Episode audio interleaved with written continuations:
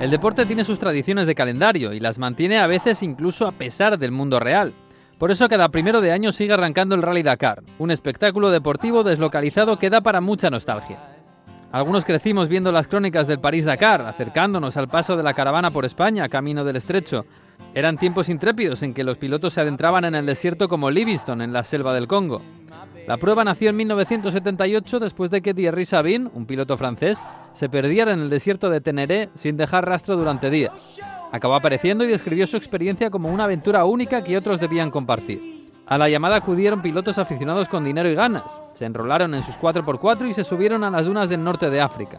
La carrera cogió cuerpo y las imágenes empezaron a dar la vuelta al mundo.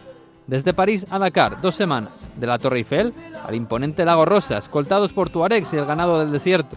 Pero con la fama llegaron también los problemas, algunos obvios como los atropellos mortales a campesinos, otros más profundos. En 2005, 24 organizaciones no gubernamentales pidieron la supresión del show en un comunicado conjunto. Lo tacharon de rodeo publicitario en el continente de la pobreza.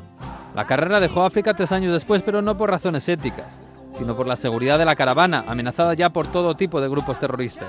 Y desde entonces el Dakar no ha vuelto a Dakar ni ha visto el deslumbrante Lago Rosa.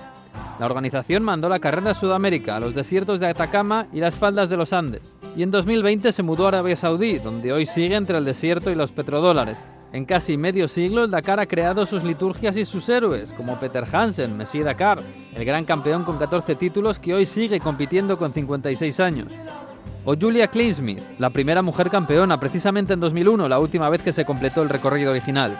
Sobre ella prepara Spielberg una película para 2022, basada en su propio libro de memorias. Una cinta que promete acción y bellas imágenes, y también la nostalgia de los tiempos de salir de París y llegar a Dakar, bordeando las bellas aguas del lago Rosa.